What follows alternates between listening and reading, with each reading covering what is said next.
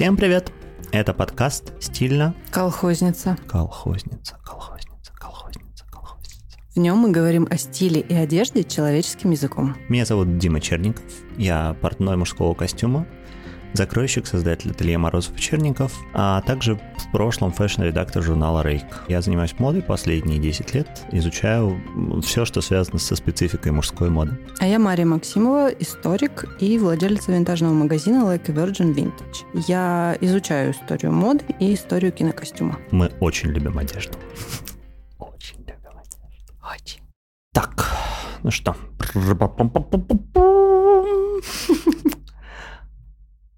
Сегодня, друзья, мы поговорим с вами про гендер. А, гендер – это тема, которая занимает и мучает многих. Многих. А, в принципе, мы уже разговаривали о том, что а, стыд в том числе зачастую связан с а, сексуальной идентификацией, сексуальной в смысле половой, а довольно частое оскорбление для мальчиков. Ты чё, как баба? А для девочек я не знаю, какое. Ты чё, как не баба? Ну вот, да, и, в общем, проблема гендера, проблема того, как себя люди идентифицируют и как их идентифицируют другие, которым есть почему-то до них вообще какое-то дело, она волнует человечество довольно-таки давно. Вот. Любопытно, что какие-то штуки, связанные с гендером, они, как мы уже очень любим часто упоминать, я лично, по крайней мере, связаны очень сильно с идеей окна Овертона, то есть с тем, насколько вообще, что такое приемлемость и что такое как бы как, какова, какова окно приемлемости, где что-то недопустимо, где что-то желательно и предпочтительно. И вот здесь, например, как бы типичный пример вообще представления маскулинности, да, я здесь, наверное, буду сегодня отвечать за эту часть, Мария, в свою очередь, за. За что? Ну, за, за женщин, наверное, я уж не знаю. Но, например, отношение к волосам. Вещь, которая для мужчин э, довольно-таки волнительно была многие годы, да, то есть даже идея того, есть у мужчины борода, у, у мужчины с большой буквы, так сказать, борода, или ее нет, Отвечу, это да. штука, которая скачет туда-сюда регулярно. Но мы помним, да, что римляне придумали бриться, придумали стричься, в первую очередь, как способ э, отстранить себя от варваров, да, э, идеологически, так сказать, корректно поставить свое лицо в, против, против, против, противовес вес лицу такому заросшему. На самом деле, удивительным образом мужчины скакали туда-сюда, и, разумеется, о чем мы дальше поговорим, мужчины были первыми, кто носил чулки, юбки, парики, макияж и Уберите многие другие детей вещи. от экранов. Да, поэтому сегодня мы будем говорить не только о мужских чулках, но и о них тоже. А, давай начнем с самого главного атрибута маскулинности. Я вот вроде бы они подцензурные, а все равно даже сказать не могу. Штаны. Давай начнем. А, Интересно, что там в деле все те же римляне, э, только на самом деле все было наоборот. Потому что самые старые сохранившиеся, найденные археологом брюки из кожи принадлежали скифской женщине. Шок. Шок-контент. Потому что у скифов э, и мужчины, и женщины участвовали в штурме, так сказать, римских городов. Конечно, а что ресурс зря терять? Вот именно. И, ну, в общем, понятно, что женщинам как-то было менее удобно, я так понимаю, без э, белья и без чего-то Ну да, такого белье за- тогда, я полагаю, вообще особо не придумали. Если Да. ты надевал штаны, то ты надевал их просто. Ну, они выглядели, да, как такая, типа, обмотка звериной кожи вокруг ног, которая позволяла на большие расстояния скакать на лошади и ничего себе не натереть. И, естественно, римляне, э, которые, как мы уже знаем, пытались всячески отгородиться от варваров, они считали, что штаны это фу, потому что ты как баба, соответственно. Ну вот, собственно, да. Ну вот, собственно, и панчлайн, да. Ты что, как баба в брюках.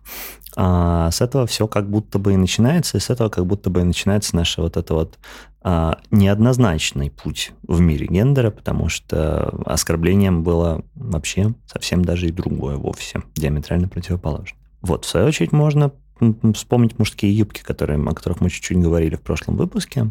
А, и вообще идею того, что, ну, как то, что я уже говорил, мужская юбка имеет настолько мощные исторические корни, что это никогда не было атрибутом мужским, сугубо женским. Как бы это, в принципе, придумано это разделение где-то со времен той же кавалерии, то есть того, когда мужчина решил что он может взять коня, как бы под узцы, вот, надеть, э, ой, не надеть, напрыгнуть на него. Надеть себя на коня. Надеть себя на коня, да, и на нем куда-нибудь прекрасно поскакать, вот. А девушка этого сделать не может, и может сидеть только в платье, значит, в позе амазонки бочком. А мне кажется, что... Что мне подсказывает, что амазонки таким, такой хуйней да, не насколько, занимались. насколько про мужские юбки вообще, ну, как бы тут моя ремарка, что в истории видов мужских юбок вот сделал небольшую выписку на сегодня, э, это просто, чтобы вы понимали, как бы Килт, Сарон, Клонджи, Фустанелла, Шиндит, Дхоти, э, Андон, Бакама, Все Никита, Стас, Гена, Турбо, Идюша, Метелкин. Канга, Лав Лава и, ну, так, относительно спорных Акама. Вот. Это как минимум список тех юбок, которые вообще путем довольно такого поверхностного э, ресерча были найдены. То есть примерно весь мир. В Африке, в. Э, в Таиланде, в Египте. Шумеры носили юбки шерстяные, массивные еще в трехтысячном году до нашей эры. Внимание. Да, кстати, вот эти найденные брюки тоже им 3000 лет. О, ну вот, соответственно, как бы мужские юбки и женские брюки, они имеют примерно одну, один срок давности. Поэтому все эти моменты, конечно, как бы понятно, что вот эта вот цветовая дифференциация штанов, да, она на самом деле возникла очень поздно. И момент того, что кто-то себе присвоил что-то, оно такое. Например, тот же самый Джордж Браммел, про которого мы тоже часто упоминаем, да, который создал вообще Дэнди как культуру, который был фаворитом э, короля и задал, в принципе, в эпохе регенства достаточно такие как бы, ста, ну, стандарты мужской красоты на все будущее. А он, например, носил кавалерийские брюки вместе со своим синим фраком. И брюки, как бы тоже на самом-то деле, мало кто знает, что носились без белья, потому что за это все время, которое мы упомянули, начиная с скифских женщин, ничего особо сильно не поменялось, потому что удобство там тоже как, ну, считалось, что это даже удобнее. Вот. И опять... На самом деле была сорочка, которая оборачивалась вокруг mm, угу, гениталий, okay. скажем так. Окей, okay, я, честно говоря, не знаю по поводу того, насколько она оборачивалась именно. Что она спускалась длиннее, да, то, что она спускалась в брюки, окей, но вот с этим моментом надо уточнить. Там, собственно, в этих лосинах просто если вот так э, кульком таким эту рубашку заправить, она будет некрасиво. Поэтому, угу. ну, старались ее как-то ну, так расправлять. Ну, я да. сам расправляю свои рубашки, просто они мне до гениталий, простите, ну, не просто доходят. ты не носишь лосины, да, пожалуй. Ну, это правда. Но по поводу брюк, собственно, возвращаясь, да, к тому, что сегодня вот эти вот обтягивающие брюки с еще зачастую накладными икрами, которые вообще тоже фетишизировались довольно сильно а, этой эпохой, и, опять же, потому что человек на коне, человек вот так вот, значит, спортивный в, эти, в этих частях, а, это на самом деле штука, которую, ну, сегодня, мне кажется, мужчины традиционного характера вряд ли примут за что-то мужественное. Ну, это, конечно, я должна сказать, очень сильно акцентирует все на свете. И я не знаю, честно говоря, насколько в тот момент это воспринималось как сексуализация мужского тела. Но из э, вот 21 века, глядя назад, это, конечно, выглядит... Порнуха. Именно. Абсолютно. Проститутки, наркоманы. Наркоманы, да. Да, то, что это было дофига сексуализировано. Но давай про женщин поговорим, подумаем давай. вообще, а то что мужики опять мужики да мужики. А мы то, же... что про женщин реже говорят, что они как пидоры.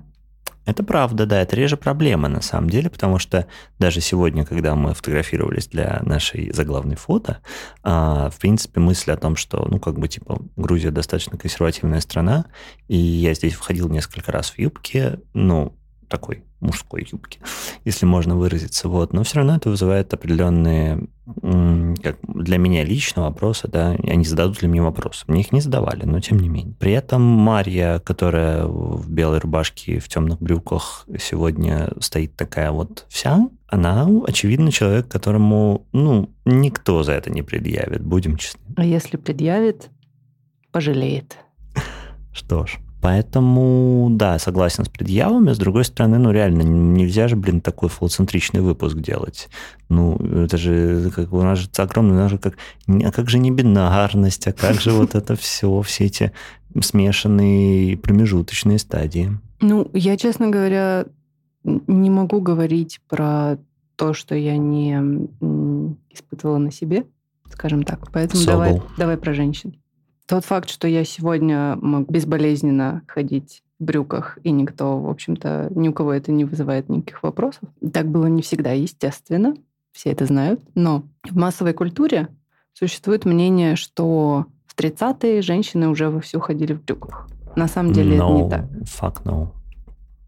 И даже, например, знаешь, если ты откроешь Pinterest, там будут э, ссылки на статьи типа «А, «Классные BDS женщины в 30-е, которые ходили в брюках». Но на самом деле это была очень такая узкая, э, привилегированная, я бы сказала, set, история. Конечно. Ну, джетсет тогда еще слова не было, но, по сути, да, это были те, кто были немножко над миром, над повседневным. И в каком-то формальном выходе это просто непредставимо. Формальный в том смысле, что если это суд или это вечерняя какая-то история, ресторан дорогой. Даже если это вечеринка, да, в целом это такое. Это абсолютно... Там даже была история, я читала конкретный кейс э, в газете там для ресерча. Я делала ресерч, и была воспитательница детского сада, которая в качестве свидетельницы приходила в суд в 30-е. Угу. И ее отказывались выслушивать. Она приходила в слаксах снова и снова и снова. Судья отказывался принимать у нее э, показания. Снова и снова переносили это заседание. Она из принципа снова приходила в брюках. И, в общем, если я правильно помню, все закончилось победой. Она принесла какие-то подтверждения, которые, ну, в общем, позволяли ей присутствовать на заседании в брюках. Но это потребовало очень много времени, и у этого был огромный резонанс в прессе. Какая лють. Интересно, какие формальные подтверждения могут быть тому, что ты можешь прийти в брюках? Я вот э, поресерчу и сделаю вставочку mm-hmm. из будущего. Привет, это Мария из будущего. Я пришла рассказать, что девушку звали Хелен Хулик. В 1938 году, осенью 1938 года, она проходила э, в качестве свидетеля по делу об ограблении. Она была учительницей начальных классов, ей было на тот момент 29 лет, и э, ее появление в зале суда в брюках вызвало у судьи просто приступ э, пароксизма, и он а, заявил о том, что она оскорбляет суд, а, отправил ее домой переодеваться, назначил заседание на следующий день. Она вышла из зала суда и поговорила с прессой. На тот момент это было LA Times. И она заявила, что у нее есть право появиться в суде в том виде, в каком она считает нужным. И сказала, что у нее нет платья, и она не станет переодеваться, и на следующий день придет также в брюках. А, судья заявил, что ее одежда привлекает больше внимания э, всех, включая юристов, заключенных и его самого, э, чем, собственно, само заседание, и, в общем, всячески ее, в общем-то, оскорблял. На следующий день она вернулась в той же одежде, он отправил ее опять назад, опять была, э, был разговор с прессой, на этот раз The Times, у них было больше уже внимания, и э, в суд начали приходить письма со всей страны, людей, которые реагировали на эту ситуацию, читали они в прессе и писали о том, что, в общем-то, судья не имеет права так поступать. На следующий день э, Хелен Хулик пришла со своим адвокатом, которого звали Уильям Кац, и он был вооружен разными там э, цитатами из Конституции и других каких-то важных документов, говорящие о том, что Хелен имеет право выступать в той одежде, которую она выбрала неважно, как она выглядит. А, но, тем не менее, судья приговорил ее к пяти суткам в тюрьме за оскорбление суда, несмотря на всю эту историю. А, ее успели там переодеть в джинсовое платье, которое тогда носили административные заключенные. Но отпустили очень быстро, потому что, э, в общем-то, даже этому твердолобому судье было понятно, что дело принимает э, общенациональный оборот, и э, суд просто захлестнула волна писем, и в конце концов комиссия по апелляции эм, отменила этот приговор, и Хелен Хулик была восстановлена в своих правах приходить в суд в брюках. Насколько я помню, с точки зрения вот именно кон- конвенционализации, да, когда это перестало быть, ну, Марлен Дитрих, Кэтрин Хеберн, вот такие вот женщины, которые позволяли себе выходы подобного рода, выходки даже можно сказать. Угу. А, естественно, история про женщину в брюках как стандарт, это история послевоенная. Ну, то есть как бы воен, военно-послевоенная, когда в 40-е годы так или иначе из-за того, что надо было работать на заводе, надо было ездить на мотоциклах, заниматься какими-то вещами сугубо мужскими, а женщины перешли в брюки уже более-менее целиком, если мы говорили про, работу, про рабочую обстановку. Так же, как и волосы, да, которые изначально кудряшками и всякими свисающими штучками были модными, а стали модными забранными в косынку. Потому что иначе все застрянет у тебя в тяжелой машинерии. Ну, оно, может быть, не столько стало модным, сколько, да, пропагандировалось. Ну, Даже Вероника Лейк э, да. снималась в рекламе. Ее да, знаменитая прическа угу. с э, закрытым одним глазом, которую потом скопировали в Джессику Рэббит. Да, про это даже песня Sparks есть на новом альбоме. М-м. Они посвятили прям Веронике Лейк. И моде, да. Вот, но на самом деле, если мы опять же говорим про формальные выходы, это все история не раньше 70-х. Ну, я бы сказал, что 60-е уже да, потому что сразу вспомнил свадьбу Мика Джаггера. И Мика Джаггера, кстати, который тоже в гайд-парке, если я не ошибаюсь, выступал в платье с рюшами. Mm, любил нагнуть гендер, да, Да, тоже. вот. И как бы как раз про это мы сейчас еще придем. Про, про мужчин и, павлин, и павлинью революцию, про то, как вообще Ну, смотри, мне кажется, что... Э, я, приводить... прости, просто можно я договорю чуть-чуть про маленький тезис про Бьянку Джаггер? Которая была как раз в брючном костюме на их свадьбе, и который шил как раз-таки Доминатор и Эдвард Секстон, два, собственно, великих э, компаньона, закройщик и продюсер. Секстон был закройщиком, а Доминатор был брендом и лицом бренда. А, и как раз-таки Бьянка в этом костюме уже, ну, уже смотрелась очень по-шестидесятнически, очень по-современному. Эдвард Секстон, кстати, недавно умер, к сожалению. Слушай, я бы не сказала, что она смотрелась очень по-шестидесятнически. Мне кажется, пара рок-звезд да, ну, безусловно. То есть, так же, как э, Мика Джаггера, который там презрел гендер на своем концерте в качестве рок-звезды. Это то же самое, что приводить в пример Марлен Дитрих в 30-е. Согласен, по-шестидесятнически в значении не массовом, в значении небожительском, да, безусловно. Ну, а потом в 70-е уже там Ив Сен-Лоран вывел смокинг, смокинг да. на подиум, и как-то это все стало более нормализованно. Но даже тогда я помню, что тоже, опять же, ресерчила для одного проекта, и тоже там неоднозначные были отзывы на смокинг и на все вот это, что, ну, типа, куда мир катится, вот это вот все. Женщинам Раньше уже юбок не дают. Да, да, да. Ну да. В этом смысле, конечно, я обожаю такие треды про то, что мужчины уже не те, а э, молодежь перестала уважать значит, старших, потому что про это недавно был какой-то блогер, я не помню, к сожалению, как его имя, который сделал подборки с 2023 статьи до, соответственно, каменных табличек. Ну, то есть понятно, что многие знают, что оригинал э, это из, у, кого, у кого-то из древних греков, я не помню, у кого конкретно, сейчас не буду врать, по поводу молодежи, которые перестают уважать старших, и все уже записывают подкасты. Вот. А в этом плане, конечно, очень интересно смотреть на это и в 17 веке, и в 18, и в 19 19 и как бы в промежуточных каких-то между древностью и а, этими самыми. Вот, поэтому снова это возвращает нас, конечно, к скифским брюкам. В 15, 16, 17 веке очень интересно, да и в целом, мне кажется, вплоть до 20-го, очень интересно наблюдать за модой на волосы на лице мужчин. Угу.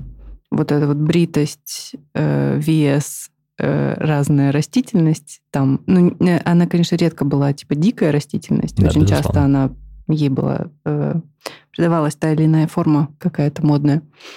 И очень интересно, там натурально вот просто через поколение ну, там, деды, например, носили усы, э, отцы брились, и внуки снова там носили усы или бороды, каждый из них про э, последующее поколение говорил, что вот, господи, какие мудаки, кого мы вырастили, вот это вот все. Очень жалко, что мода на женщин с бородой никогда не была массовой. Кажется, это бы могло изменить немножко перспективу.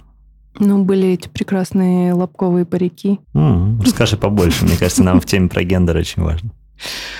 Там, э, ну, в какой-то момент просто распространился сифилис очень сильно. И все волосы выпали там то ли от самого сифилиса, то ли от лекарства, которым его лечили. Это я детали не помню. Но были такие прекрасные дядечки, которые продавали разные вот эти треугольнички разного цвета. Но это в основном, конечно, для ну, куртизанок, для публичных женщин, не для жен. Божественно. То есть можно даже, соответственно, таким образом было подделать любой цвет, да, желаемый. Ну, в целом, да, я думаю. Интересно, подбирали ли специально под волосы или наоборот? А может быть, даже, знаешь, типа, вот сегодня у меня настроение на рыжих. Цвет настроения синий, да? Что ж, интересно.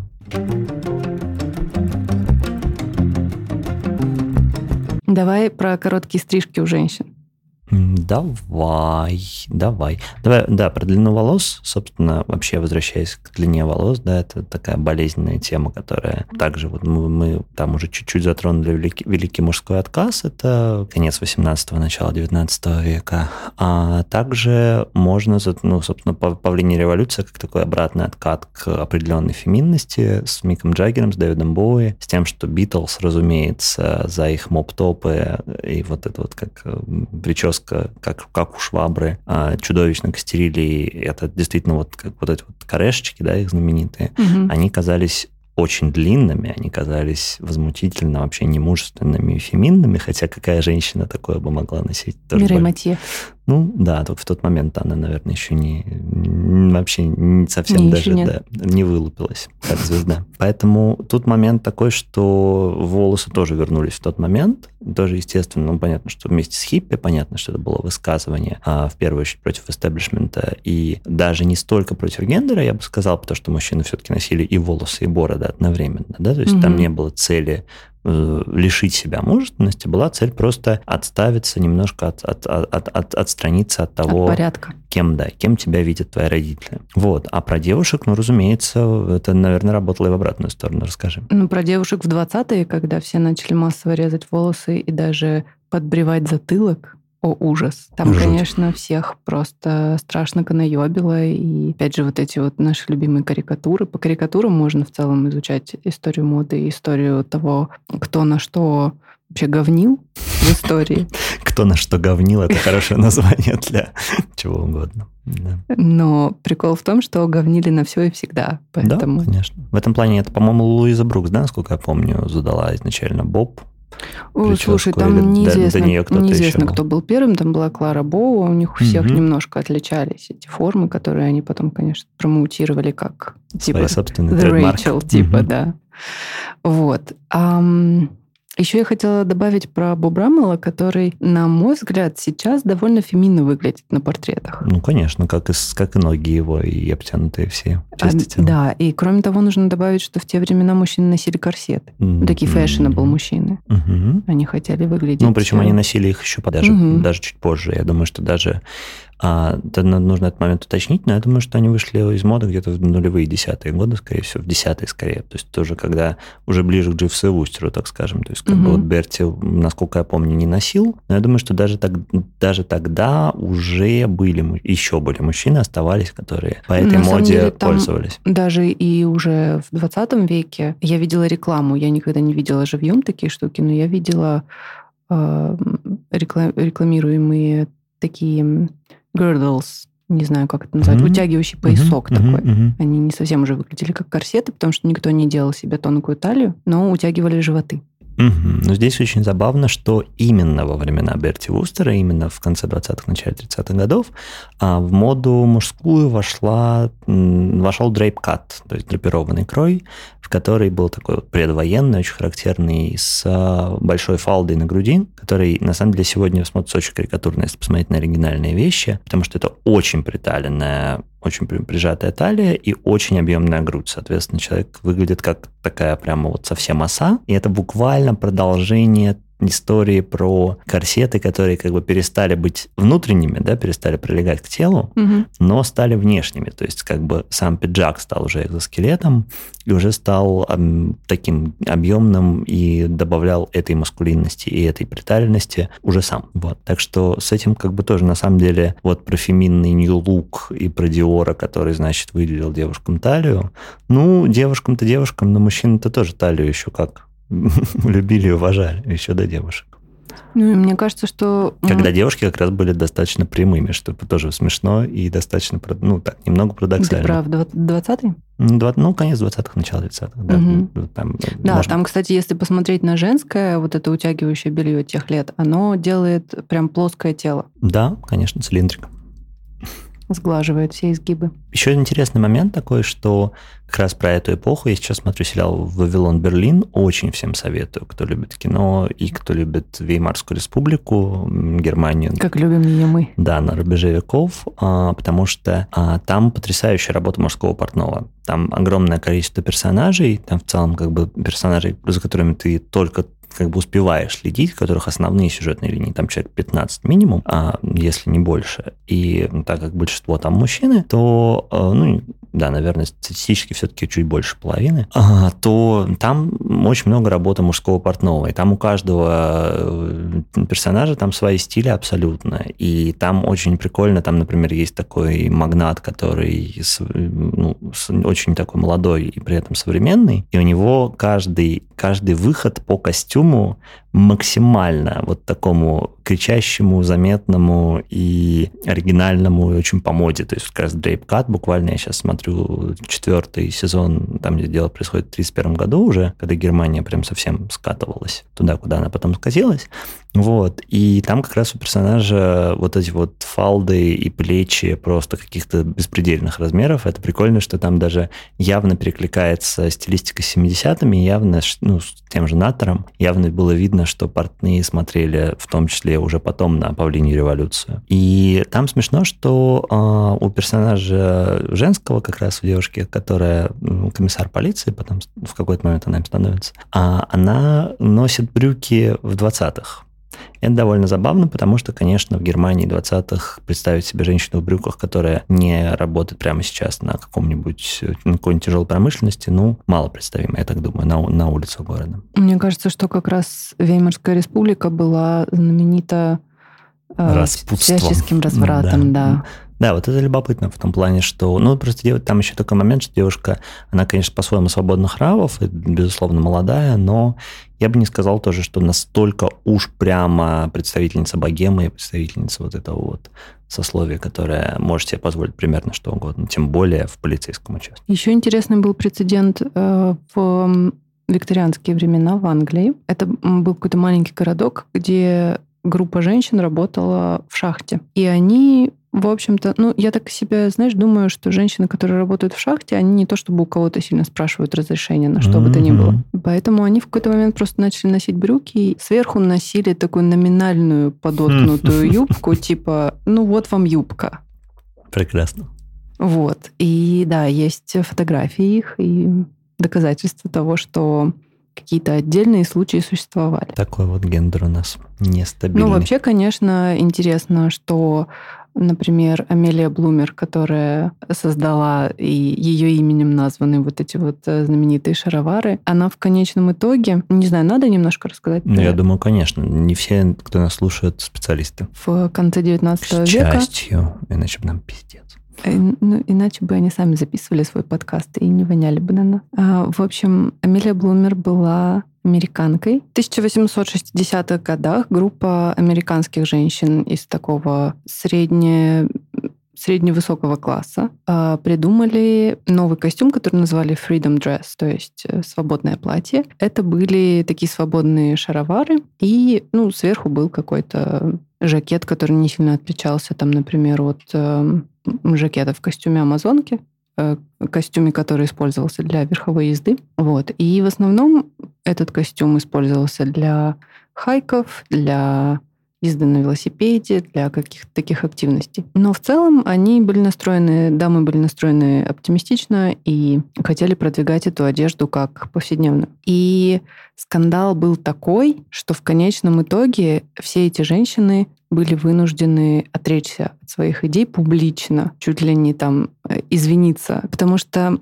у мужа одной из женщин, который занимался политикой, у него начались проблемы, типа из серии, если ты не можешь усмирить свою жену, что ты там э, лезешь в американскую политику. А от другой там начали отрекаться ее дети. Типа мы с тобой не будем, мать, выходить на прогулку, если ты не оденешься прилично. Ну, то есть до такого все дошло. И прошло довольно много времени, прежде чем э, как-то более или менее хотя бы для занятий спортом эта одежда стала плюс-минус нормальной. Не то чтобы, конечно, прям все были в восторге, но это было возможно хотя бы. Потом появился теплый трикотаж для зимних там занятий спортом, какие-то свитеры потому что женщины все больше там к концу Мне 19 кажется, популяр... века. еще популярность э, горнолыжных курортов. Да-да-да, горнолыжных и Да, на катках стали женщины Мгм. кататься. В общем, стало принято больше какой-то физической активности для женщин, что раньше было совсем не так. Ты же помнишь еще момент такой, что насколько много вообще было дискурса на тему того, что велосипед от роди дьявола, и насколько наши женщины вообще теряют человеческий облик. Там был даже постер про что женщины, которые катаются на велосипеде, становятся жестокими. Значит, Какая как бы прелесть. там вот одна девушка Возможно, у Сбил- них просто седел не было. сбивает другую, да, и, в общем, совершенно чудовищные какие-то картинки, при том, что ну, такие очень благо- благообразные, при этом и явно намекающие на то, что, ну вот, не надо вот так вот. И интересно, что, по сути же, мужчина, мужчина бомбануло, потому что у него отобрали коня. Ну, потому что, как бы, вся история про брюки, да, вся история про две ноги, это про свободу перемещения очень сильная. И когда девушка, значит, взяла между ног себе вот этот вот прекрасный агрегат, а, тогда-то проблемы-то и начались у Я хочу, чтобы чувачков. вообще эта фраза была прелюдией для каждого нашего выпуска. Да, нам, наверное, нужно тему подтягивать будет. Вот, и в как бы проблема-то была, очевидно, не в, не в штанах, как бы, а в У том, что, а в том, что между ними, да. И здесь как бы тоже любопытный момент, что нету, ну, нету, честно, вот как бы в куске ткани нет проблемы. Есть проблема в голове и в том, что между ног, да, действительно. Ну, разумеется, проблема не в куске ткани, а в том, что патриархат э, сделал все классное мужским, а все декоративное и неудобное, и э, какое-то иногда совершенно выдуманно, Не обязательно. выдуманные какие-то э, свойства приписывались женщине. Это все было каким-то уебанским, и, соответственно, все, что пытались перетянуть из одной категории в другую, вызывало огромное сопротивление. Это патриархат для детей младше пяти лет. Но с другой стороны, вот тут такой момент же, что сегодня у нас полный, вообще полный агендер, полный асекс, полный худи, про который мы уже так много Ты говорили. прям так любишь худи? Ну, я так я к нему привязываюсь, конечно, как к, к чучелу, естественно, не, не имею в виду, что сам худи плох. Это так же, как любой кусок ткани. А вопрос только в том, что мы имеем действительно униформенный стиль сегодня. Мы действительно имеем а, сложность с а, идентификацией а, даже не столько, я бы сказал, не, сто- не столько пола, сколько персоны как таковой, да, то есть человек не особо выбирает, кем быть. А, И вот эта вот история про то, что про наш первый выпуск, когда зачем мы наряжаемся, а мне кажется, что в принципе наряжаться стало даже до какой-то степени мавитоном в цивилизованном продвинутом обществе. И здесь вот этот вот момент про а, женственность и мужественность в каком-то, может быть, позитивном ключе, может быть, у нас все-таки есть, а зачем нам быть своего гендера или другого гендера? Ну, как бы зачем нам идентифицировать вообще гендер в своей одежде? Хм, Мне кажется, что до тех пор, пока мы, мы как гетеросексуальные люди, все еще хотим заниматься сексом. А, прости, а люди других ориентаций не хотят? Нет, нет, я не про это. Я про то, Не что хотят. я про то, что я не могу за них говорить, А, как им при- одеваться, при- как им при- выглядеть принимается. и так далее. А, Я могу говорить за людей, которые похожи на меня и думают похожим образом, и которые в том числе идентифицируются через какой-то свой внешний вид, как гетеросексуальные люди, наверное. Хотя это, конечно, не самая главная моя характеристика Мне кажется, в жизни. что чем но- более по-пидорски я одеваюсь, тем больше я получаю внимание от противоположного пола. Ну, Такой тогда вот take. определи по-пидорски, пожалуйста. А, Если ну, ты имеешь в виду, что ты моешь ноги и обращаешь внимание, что к чему подходит в твоем аутфите, то... Нет, в данный момент я имею в виду совсем не это. Я имею в виду какие-нибудь очень обтягивающие предметы, Обтягивающие юбки, предметы — это блес- ход. блеск. И юбки тоже. Да, безусловно, так в этом же и дело. Вот, ну, то есть суть в том, что чем, чем сильнее ты роняешь гендер, тем зачастую ты эффективнее привлекаешь, в том числе и противоположный пол, просто определенного склада ума и характера. То есть, потому что, например, почему опять возвращаясь да, к одежде белых богатых мужчин, а, к костюм очень часто для девушек является, наоборот, а, репеллентом. То есть как раз потому, что ты будешь какой-нибудь зануда, ты будешь какой-нибудь исторический фрик, а, у тебя будут, значит... Если почти- ты исторический фрик, пожалуйста, напиши мне. На самом деле нет. Если человек э, в галстуке и рубашечке приходит к тебе и начинает затирать тебе про то, как он любит Веймарскую республику, у меня так было один раз, я не шучу. А, Мне девушка сказала, ну, я историей вообще не очень увлекаюсь, это все фигня, мне 60-е нравятся. Я говорю, ну ведь это были самые первые, самые лучшие 60-е, Но ведь это было... 60-е это тоже история. Да, это тоже, это тоже Веймарская республика. Вот, поэтому тут с этим какая-то такая фигня, что сигналы могут подаваться абсолютно, то есть вне как бы как эта гендерность а, не, не всегда сексуальный сигнал, а иногда даже противоположно работает. Нет, я ни в коем случае не имела в виду, что э, все гетеросексуальные там женщины будут ходить э, в красных платьях-комбинациях, не знаю, что там еще более гетеросексуально. American Boy возвращается.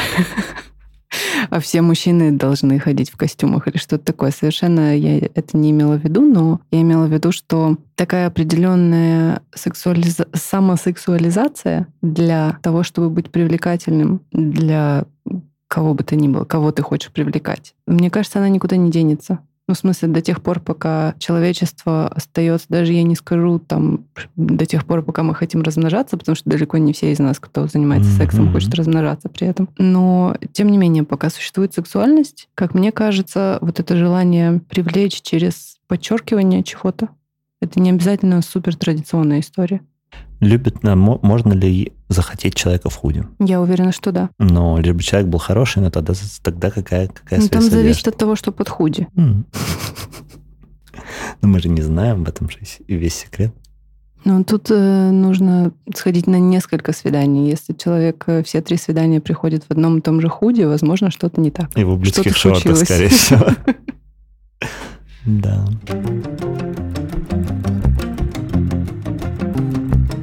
Штука, которая касается в том числе и павлиней революции, да, и того, что вообще вот возвращаемся к теме «Чё как пидор» нашей любимой. Мик Джаггер в платье с рюшами – это не проблема. Проблема в том, что, ну как, условная, конечно, проблема, но вы же, наверное, обращали внимание на то, что все э, дизайнеры, которые вошли в историю 20 века, они практически, без исключения, мужчины.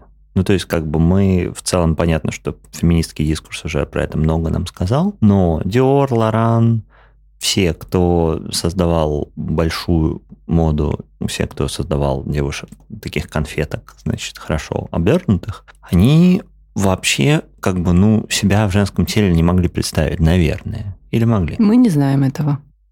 Что ты скажешь?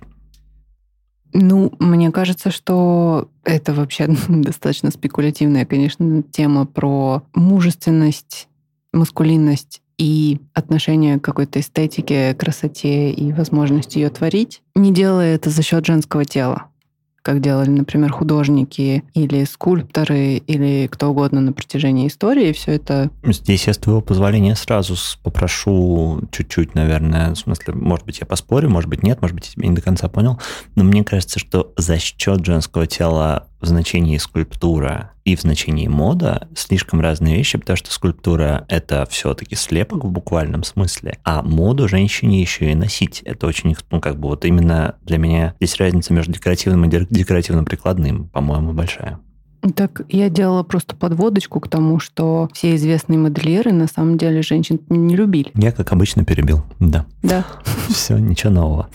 Не любили. Ну как, знаешь, что значит не любили? Может быть, они их любили, но по-своему, да, не как объекты в том Да, значении. да, в этом, в этом вот есть и разница. В этом есть, безусловно, ирония. Но интересно, что, допустим, да, если мы считаем, что а, гомосексуальность это что-то, вот как мне, просто у меня был случай, когда знакомые достаточно такие люди публичные. Мне однажды человек сказал, что вот, значит, его супруга покупает платье в Берлине, кажется, у каких-то молодых людей, и, значит, они геи, но вы не подумайте, я скорее имею в виду, что это дает им какой-то свой взгляд человек сказал мне, ну, взрослый мужчина русскоязычный. Показалось, это супер интересная взаимо такая связка, да, что сначала как бы не подумайте, потому что Не это подумайте, что он быть... гомофоб, в смысле? Да, да, что это Ага. могла быть некая импликация, а потом появляется некая импликация, но другая, что значит их о, боженька в темечку поцеловал, и Мгм. у них-то совершенно все по-другому работает.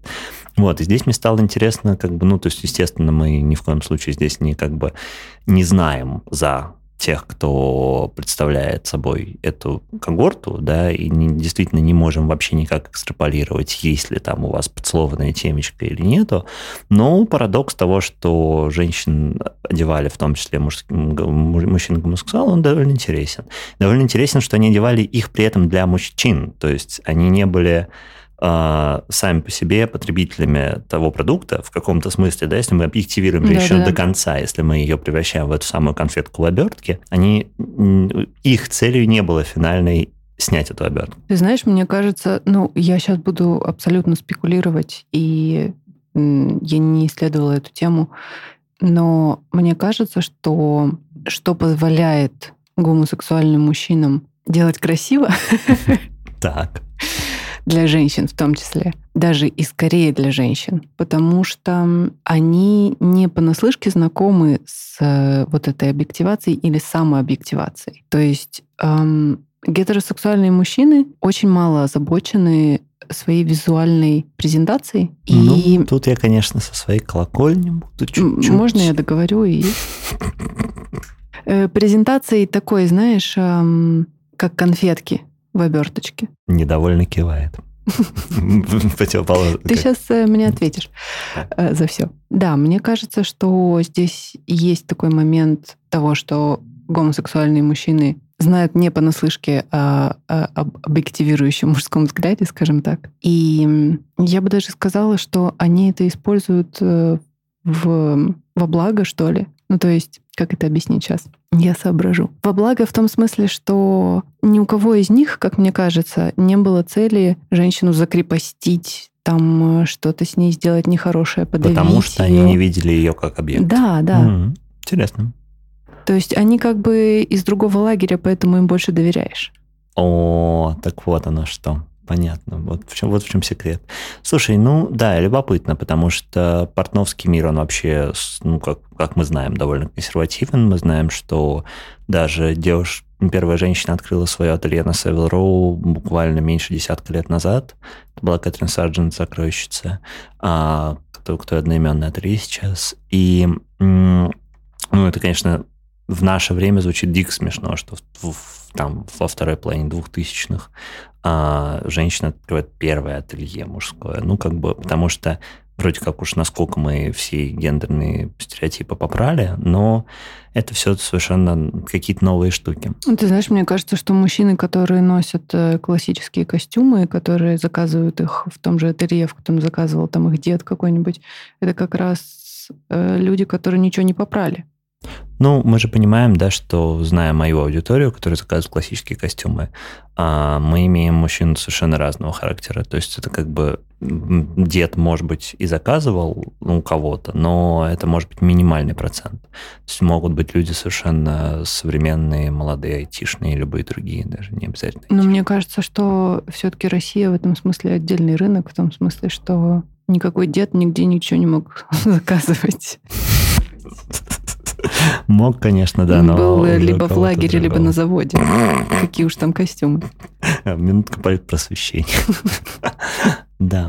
Вот, ну тут не знаю, на самом деле а, вот про то, что женщин не допускали к мужчинам в работе и в, в обшивании реально до последнего, это, мне кажется, все равно интересная симметрия, интересная непохожесть на, на тех мужчин, которые, соответственно, этот, наоборот, этот рынок женской одежды на себя брали и на своих хрупких плечах его волокли. Ты знаешь, мне кажется, что это причины экономические, как у многих вещей в патриархате. Потому что женщины еще до Средневековья участвовали очень сильно во всех этапах создания тканей. Ну, модистки те же самые. там да. Э, шелков, кружев, чего угодно.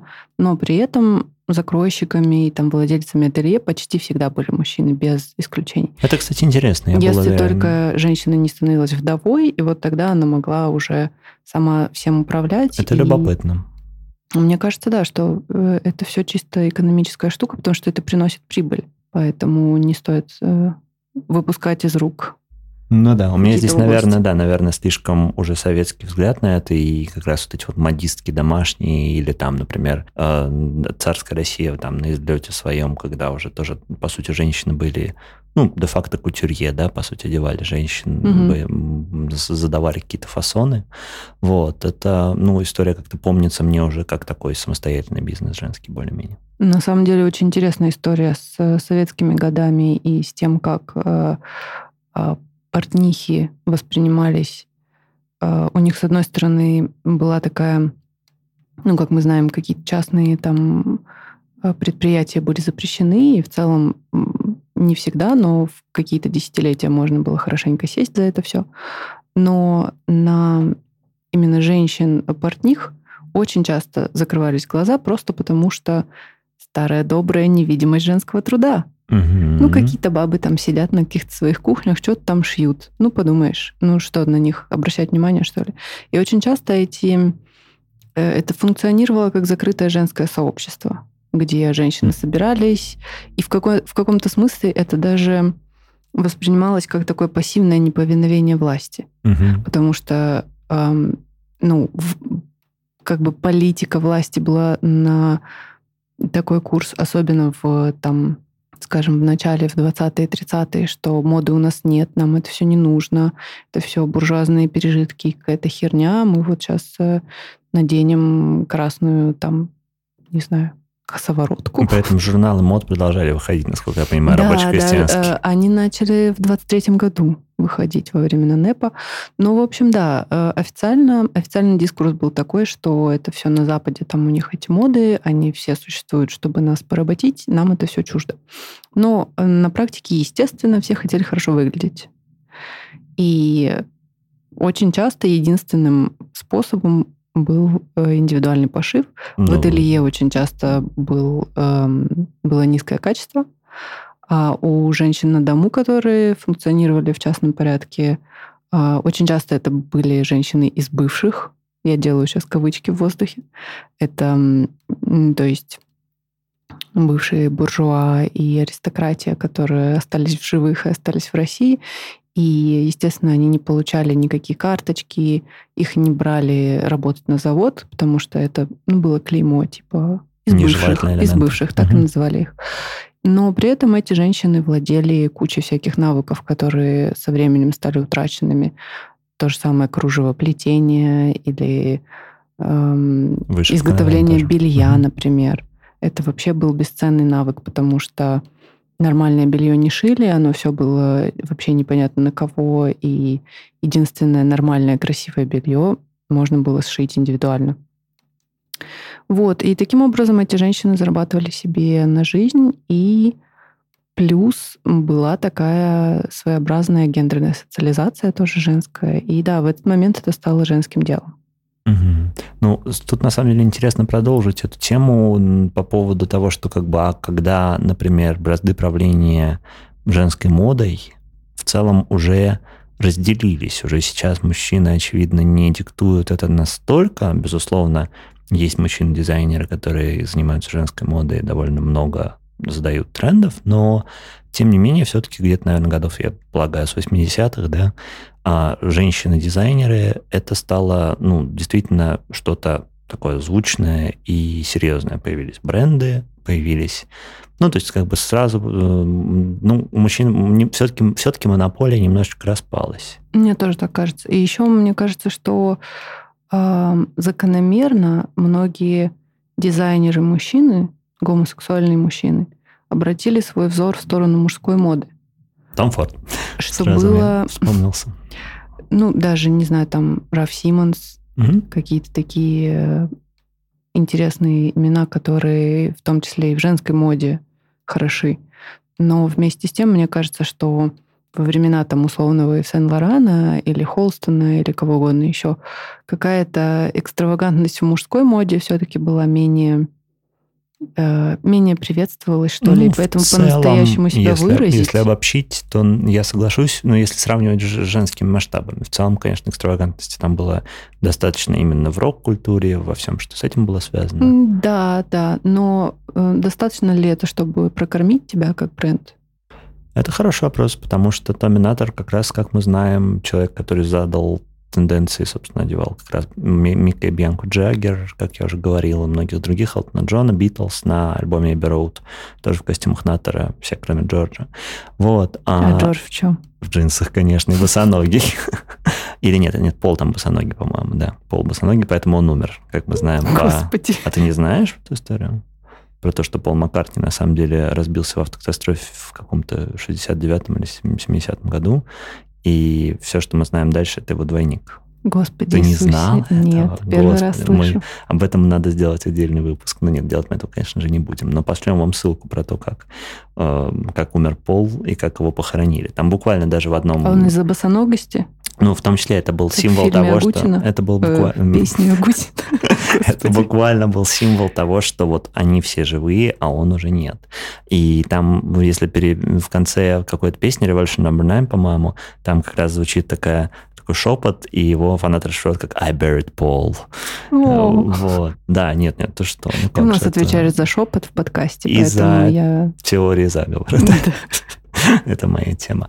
Вот, но на самом деле, возвращаясь к Доминатору, а, как раз-таки к 70-м годам уже, когда его стиль подхватили многие крупные продаж, продающие, так скажем, ателье, которые повторяли, ну, не ателье, а марки, да, которые повторяли в, уже в более массовом формате какие-то стили, которые он разработал вместе с Экстоном. К сожалению, он сам вышел из бизнеса довольно скоро. То есть он, по-моему, Натор Сайро, насколько я помню, просуществовал где-то до второй половины 70-х, э, и по, из-за того, что там были большие терки по бизнесу, ну, то есть там были сложности именно с тем, кто им будет обладать, э, а сам Томинатор ушел в тяжелый экзистенциальный такой творческий кризис, и у него бизнес, по сути, отжали. И дальше уже надо существовали как такой ну, достаточно маргинальная история, и взрыва, а, тот взрыв, который они пережили, тот взрыв, который они, значит, ну, стиль, который они задали, по сути, начиная с 60-х, они уже давали 70-е, они уже давали все, что дальше стало мейнстримом. К сожалению, этот бизнес действительно долго не, ну, так долго и очень успешно не прожил. Поэтому, может быть, ты права, конечно, что на рок-звездах далеко не уедешь какое-то время. Вот эта женщина, которая новая женщина, да, которая приходит как раз в 80-е, там, с, значит, которые, может быть, там, кем угодно, инвестором, финансистом, неважно, в общем, юристом, в общем, такой girl power полный во все поля, и вплоть до костюма от Армани того же самого она наденет. Но вот если мы возьмем не Армани, если мы возьмем других представительниц такого э, жен... но, новой женственности, что ты про них скажешь, если мы не зависим от мужчин? Ну, мне кажется, Миуча Прада, конечно, королева. Mm, да, согласен. При том, что интересно, что Прада, в принципе, воспринимают как бренд такой гламурненький, да, потому что в целом много достаточно позиционируют на, в крупных журналах, там сумочки все дурацкие. Но на самом-то деле, может быть, все не так просто. Ну, на самом деле, конечно, стайлинг на показах Прады, как мне кажется, даже при наличии всех традиционных атрибутов женственности, слэш, э, там, не знаю, дам, которые продались хуем разем, там юбки, что-то обтягивающие, трусы вот в Миу-Миу недавние, э, каблуки, конечно же, туфли Прада очень часто такие достаточно суровые к ногам. И несмотря на все это, готовый образ получается совсем не про хуемразий. Совсем Аминь. такой, как мне кажется, своеобразный. В хорошем смысле, в том смысле, что как будто бы она не пытается никому понравиться специально, но при этом вот уже много лет. Во-первых, еще хочется сказать, что Прада не принадлежит никакому конгломерату, в отличие от э, многих других брендов. И всегда, когда мы говорим о какой бы то ни было политике брендов в современности, то, как они себя позиционируют, то всегда нужно делить на то, что людям нужно содержать эти все конгломераты. Они следят за прибылями, чтобы не закончить там как Холстон и все эти остальные ребята, которые не дожили до наших дней, не дожили как бренды. И поэтому экстравагантность становится все более и более редкой штукой. Да, скарсити появляется. этом Настоящая смысле. такая экстравагантность, которая не пытается э, продаться всеми Мгм. силами. Да, я согласен, что Прада, конечно, она, наверное, художник по сей день, даже несмотря на то, сколько они оборачивают тоже, в общем-то, миллионов, и насколько они, как, ну, зачастую агрессивно позиционируются в масс-медиа. А в этом плане как раз, ну, есть, соответственно, более нишевые какие-то истории, да, вспоминая тот же самый Селин, Фиби Мгм. Файла, которая делала коллекции, которые, ну, сегодня по сей день, да, покупают э, с рук э, Да. вещи, и собирают какие-то архивы, собирают какие-то... Ну, в принципе, по любому бренду такое существует, но вот Селин, мне кажется, прям, вот насколько мне известно про женскую моду, какой-то статус имеет совершенно запредельный. Вот эта вот взрослая сексуальность, это независимая женственность какая-то, которая при этом не кричит никому, что я такая независимая, посмотрите на меня. Вот это вот тоже интересный феномен. Ну, то есть тоже, мне кажется, что-то про гендер нового времени, который не про рюши и не про каблуки стилета. Мне кажется, что Селин Фиби Файл очень сексуальный. Просто, да, это какая-то штука, которая предполагает, что у тебя уже есть твоя сексуальность, и тебе не нужно ее сильно так уж оголять. Ты достаточно... Все у тебя в жизни хорошо, в общем, уже. То есть привлекать э, какие-то толпы мужчин тебе не хочется, но при этом это все очень э, чувственно, очень тягучие такие ткани, вся вот эта вот история, мне кажется, что это даже просто про свои собственные ощущения в этой одежде. То есть сексуальность не для чьих-то глаз, а для того, как ты себя в этом чувствуешь. Take. Мужчины боятся сильных женщин. Мне кажется, все девушки, которые занимались карьерой активно или в этом сильно преуспели, или сейчас в процессе а, со мной в разговорах, я просто этот момент, ну, как-то вывел как будто бы из разговоров с разными людьми, которые к этому имеют отношение. Мне кажется, что, в принципе, это ну, у многих э, мужчин это паническое состояние, потому что когда они ищут э, человека, которого можно было бы чему-то научить, которого можно было бы как-то под себя подстроить, человек, которого можно было бы, в общем, всячески, э, значит, охомутать и задоминировать, а когда человек видит женщину в условном селин, не является рекламной интеграцией, Хотя, К сожалению. Да, мы бы, конечно, с удовольствием. А, мне кажется, что вот как бы, когда женщина подает такой сигнал, она уже даже с этого места может, может, может путать радары и может так вот за как э, немножко создавать морок вот этот вот, который а, сразу этот ориентир, да, вот этот вот такой, ну, сугубо патриархальный, сразу сбивает. Слушай, мне кажется, и слава богу. То есть, е- Аминь, если, конечно. Если вот те, которые хотят тебя чему-то научить, особенно в твоей собственной области, а вот пусть они как-то так таким этим ПВО селиновским отбрасываются еще на подступах, Вот, пожалуйста. очень точно. Как раз, мне кажется, это именно одежда ПВО. И именно поэтому, конечно, я обращаю внимание на людей в такой одежде, потому что с- это сразу люди, с которыми интересно поговорить, которым не хочется поучить, у которых скорее интересно что-нибудь спросить, наоборот. А скажи, пожалуйста, ты реально слышал это от мужчин, что их пугают сильные женщины? Или ты слышал это от женщин, что они боятся, что они отпугнут всех мужчин? Последнее, но с нюансом. Не боятся, а знают, что отпугивают. И это не оскорбление, это не печаль. Ну, как бы не всегда это даже с печалью сказано. Иногда это как бы очень даже с удовольствием. Но просто из-за этого становится круг потенциальных партнеров очень узким. Потому что таких, ну, получается, что таких людей довольно мало. На самом деле, кому не нужна мама или дочка. Слушай, так а мне кажется, э, у любого человека, у которого есть маломальские какие-то критерии, у него всегда круг потенциальных партнеров узкий. Ну, типа, зачем тебе 10 уебков, тебе же нужен один нормальный, нет? Да, возможно, я не знаю. Я не знаю, чего женщины, чего хотят женщины. Давай поговорим об этом. Ну, возможно. Я думаю, что, знаешь, есть такие периоды в жизни, когда 10 уебков тоже пойдут. Но вообще, в целом, я не очень понимаю такую ценность, если реально представить, что мне бы нужно было как-то прогнуться или там носить какие-то вещи, которые мне не нравятся ради того, чтобы привлечь какой-то тип, но мне тогда этот тип тоже не нравится. В чем прикол? Ну, здесь я думаю, что есть еще следующий этап про то, что условная Селин, да, это сейчас будет ход-тейк тоже, я не уверен, что насколько это корректно, но это может быть одежда, возвращаясь к типажам, да, архетипа жены.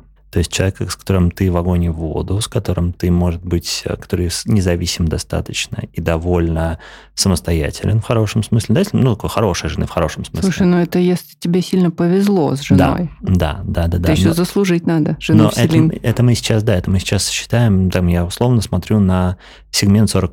То есть людей, которые в целом чаще всего те, кто хотели жениться, уже плюс-минус женились, ну, и взаимно, соответственно, тоже, и вышли замуж. Вот. 40 плюс здесь... там уже первые разводы пошли. Да какие первые? Это что, у меня ну, смысле, сверстники уже все развелись практически. Так у меня тоже.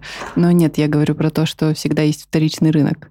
Вот, и как раз про это, ну, то есть про, про, про вторичность, э, про, про, вообще про, про, про вторые скрипки, про то, что как бы жена-то, может быть, она полностью удовлетворяющая в своем вот этом вот холсом облике, а пойдет искать все равно пигалицу, значит, с, э, в короткой юбочке. Слушай, ну, мне кажется, что Пусть идет. Правильно.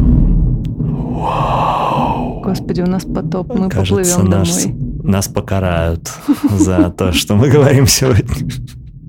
Нет, ну на самом деле, да, это возвращает... Как ни странно, я ожидала каких-то комментариев к нашим первым выпускам, когда я говорю про то, что я не одеваюсь целиком для себя, потому что э, в целом сейчас это очень непопулярная концепция.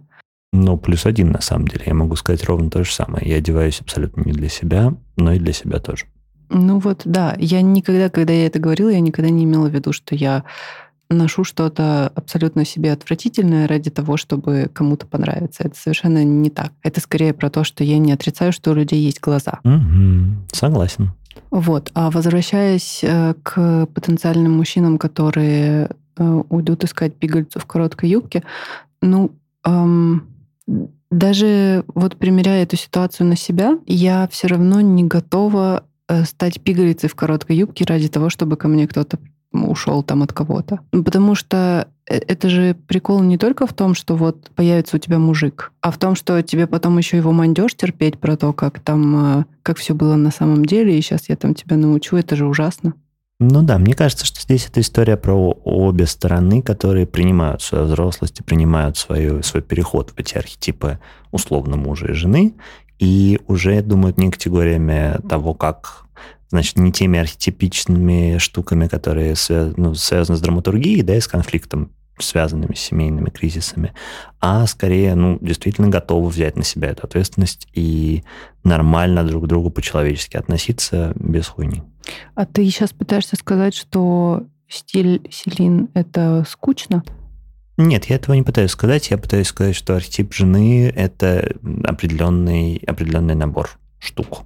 И эти штуки могут напугать, если про, про них чуть-чуть, если их чуть-чуть проанализировать, именно вот этой дальностью от э, припанкованности, пришкалованности и так далее. Для меня архетип жены, когда я об этом думаю, это женщины Дольче Габбана в этих черных таких костюмах. Очень русской жены, В обтяжку. Не, я скорее думаю про то, что это э, очень итальянская жена, которая только ну, что похоронила. Итальянская, и русская жена достаточно похожи во многом. Вот, и сейчас она заживет. Примерно так я себе представляю. Вот она что. То есть жена равно вдова в твоем представлении. веселая. Ну, конечно, какая еще, что грустить А как это рифмуется с э, мужской стороной? Ну, то есть мужчины же тоже себя презентуют, и вот ты как раз хотел мне возразить, когда я говорила про одеть себя как конфетку и вот это mm-hmm. вот все. Ну смотри, во-первых, я, конечно же, конфетка. То есть я каждое, тебе я не сомневаюсь. Да, каждое мгновение, когда я имею на себе что-то, я себя воспринимаю, безусловно, как человек, которого, э, на которого может быть, например, интересно смотреть людям. Даже это не про привлекательность и не про это поиск партнеров. Конфетка?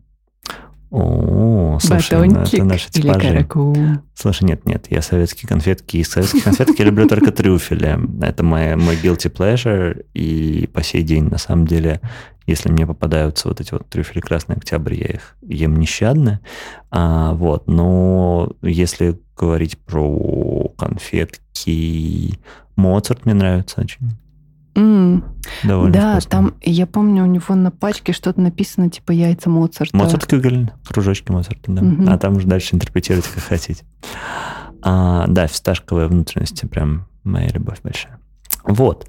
А, про одевание я могу сказать то, что у меня привязка к зрителю, она довольно сложно устроена, потому что она устроена в том, что мне хочется одеться как-то со своей собственной ебанцой, и мне в целом не страшно потерять, а, ну, как-то, то есть если мне кто-то скажет, типа, ну, что за дебил пришел вообще там в своих там подставить любое, а, там, и хоть галстуки, хоть э, желтым, желтым, желтых ботинках, хоть в чем угодно. Ну, то есть у меня достаточно все-таки раз- разнообразный гардероб. То есть в любом случае, как бы то, что найдется человек, который скажет, ну, что-то как дебил, это очевидно. Но, как ты правильно сказала, да, что в зоне поиска и в зоне попытки найти коннект у нас на самом деле очень малое количество людей. И по факту ты, когда выходишь, ты не стремишься угодить всем, ты не стремишься понравиться всем. У тебя это скорее история про поиск своих. Ну, то есть поиск тех людей, которым это будет интересно, приятно и симпатично. Вот, в этом ключе, конечно, да, я, безусловно, думаю. Вот, ну, плюс я, естественно, думаю про то, комфортно ли мне, есть ли мне какие-то возражения по поводу собственных вот ощущений относительно вещи, потому что у меня уже давно нет в гардеробе вещей, которые по-настоящему были бы мне некомфортны и не, не, не, неприятны. Вот, то есть, как мы уже говорили чуть-чуть про обувь, там, кое-какие ботинки у меня бывают с нюансами, но э, в целом это все приемлемо, это все для меня дос- достаточно. Вот, про гендерность. А, ну, что думают э, мужчины, традиционалисты и консерваторы, меня никогда особенно не волновало. Было довольно смешно стать таким вот как бы проповедником консервативного стиля на этом фоне, потому что очевидно, что много кто, кому это интересно, имеет убеждения от меня сильно далекие. Вот. И здесь, конечно, важно, да, что костюм, я сейчас вообще немножко в другую сторону, хотя, в принципе, это тоже про гендер. Это не политическое высказывание. Костюм — это не а, фраза о том, что я хочу, чтобы все мужчины одевались так-то, так-то. Это история про то, что эм, мне нравится определенный, определенная пропорция, определенный, определенная текстура материала, определенный силуэт. Вот. И на этом это все заканчивается. То есть на этом моя э, как бы вот эта аффилиация с э, костюмом, как, ну, например, там вот одежда настоящего мужика, она прям совсем не туда. Вот, но Так при этом... мне кажется, что на постсоветском пространстве этой аффилиации вообще нет. Это то, как ты говорила про рабочие кварталы, да, в которых дадут пизды. Такое. Может быть, я, честно говоря, не знаю. А, Опять мне не Но это хватает... точно не самая распространенная одежда. Да, это правда. Ну и, конечно, когда люди читают в этом только офис, и когда люди вот читают в этом только деловитость, это, конечно, тоже очевидно не на пол, не, ну, не, некорректно, будем так. Ну, откровенно. офисный лук, он все-таки это не то, как ты выглядишь. Это не то, правда. как ты выглядишь. Спасибо на добром слове. Это невозможно перепутать, на самом деле, несмотря на то, что и там, и там может быть костюм. Это приятно, потому что мне кажется, что здесь у тебя есть байс твоего понимания моды, потому что есть, правда, нет, я действительно знаю людей, которые рубашку и пиджак, и, ну, как бы рубашку, пиджак, галстук в каком-нибудь сочетании, там, либо какую-то часть этих вещей, они действительно воспринимают моментально как маркер. Ну, то есть понятно, что если меня лично знают, они, наверное, уже знают, что я не офисный человек, но э, многие путают.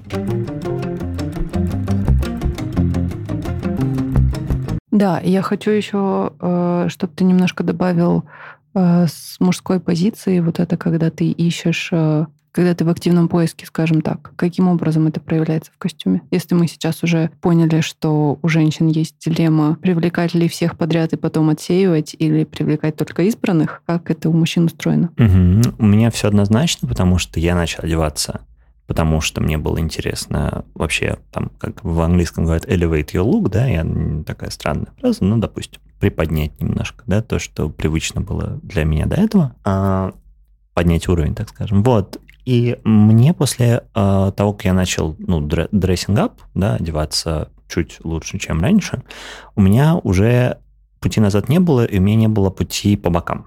То есть я могу сказать, что, наверное, вот такой момент, что я пойду на первое свидание, в одежде чуть более casual, чем я привык. И это, наверное, можно назвать определенным, как вот у нас было продались хуем разем, да, тут, получается, продались кому-то другому или не, ну, там, не продались. Вот, а, но идем на поводу, потому что я понимаю, что сразу человеку прямо вот в лицо рассказывать про свои не знаю, ну это как про фетиш рассказывать на первом свидании. Как бы, да, наверное, в каких-то случаях это ок, и даже уместно, и даже приятно, и может даже привести к каким-то приятным для обеих сторон последствиям, но в целом это то, что, ну, не принято, грубо говоря. Угу. То есть как бы не, немножко неконвенционально. Поэтому ровно так же с одеждой, то есть я стараюсь как бы, чтобы ебанца там оставалась, но ее было, она была чуть-чуть приглушенная, то есть не слишком громко. А, вот, это, наверное, единственный компромисс, на который я иду в таких случаях. А в случаях, если мы говорим про партнеров, ну, допустим, с кем я сейчас уже встречаюсь и так далее, понятно, что ты не сдерживаешь себя ни в чем, потому что если человек, с которым ты уже как-то закоммитился, а, может тебе сказать хоть что-то про твою внешность э, оценочно негативное, такой человек, ну, совершенно точно идет именно туда, куда ты часто посылаешь людей, которые что-то говорят кому-то, как им выглядеть. Да, я согласна. А бывали ли случаи, когда ты на свидании или в отношениях, или в какой-то ситуации, где девушка тебе каким-то образом тебя привлекала, а, но тебя каким-то образом отпугивала или вызывала негативную реакцию то, как она была одета? Хм, я бы сказал, что на первых свиданиях у меня такие случаи были. А я помню, что вот один раз мы там вот прям един, единожды гуляли с девочкой, которая интересовалась модой и, может быть, даже занималась, я уже не помню точно. Вот, и она пришла в гигантской шляпе, ну, то есть в какой-то такой совершенно невообразимого размера, если ты слушаешь. Это был Жак Мюс? Привет. вот, нет, это был еще не Жак Мюс, это было еще до, до, до, до той эпохи. То есть, как бы мы очень приятно поговорили, она очень артси, как бы и такая понимающая э, про культуру самая разная всякая. Вот, но я понял, что, ну, дело не было, если, разумеется, не в одной шляпе, да, в том, что у человека эта экстравертность и такая экстравагантность, как бы одно и другое одновременно, они все-таки были какие-то, ну, очень акцентуирующие. То есть они для меня, это то, собственно, почему я не прихожу на свиданиях в, огром... на свидания в огромных шляпах, потому что... Потому что ты не боярский. Ну, и это тоже, у него среднего размера так-то.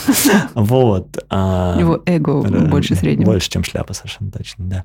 Вот. Мне кажется, что здесь а, вот это вот, как бы, когда человека слишком много, мне иногда бывает тяжело. Я, наверное, могу сознательно не выйти на следующий этап, на следующую какую-то там связку, встречу, сближение, потому что ну, мне вообще сложно с громкими людьми. Мне хочется, когда как бы мы на одном, на одном тоне разговариваем. Когда... Секундочку, но при этом ты говнишь на худи. Что может быть э, тише худи? Тише худи, дальше...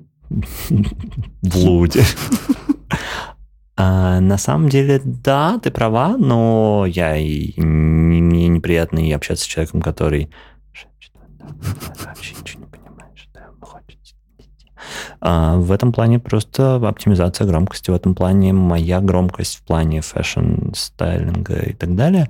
Ну, опять же, да, снова мое окно Овертона, снова есть э, огромная шляпа, снова есть худи, и снова есть что-то между. И здесь как бы честно скажу, что некоторые мои отношения последних лет а, имеют э, ну, как бы связку довольно сильную с чувством стиля.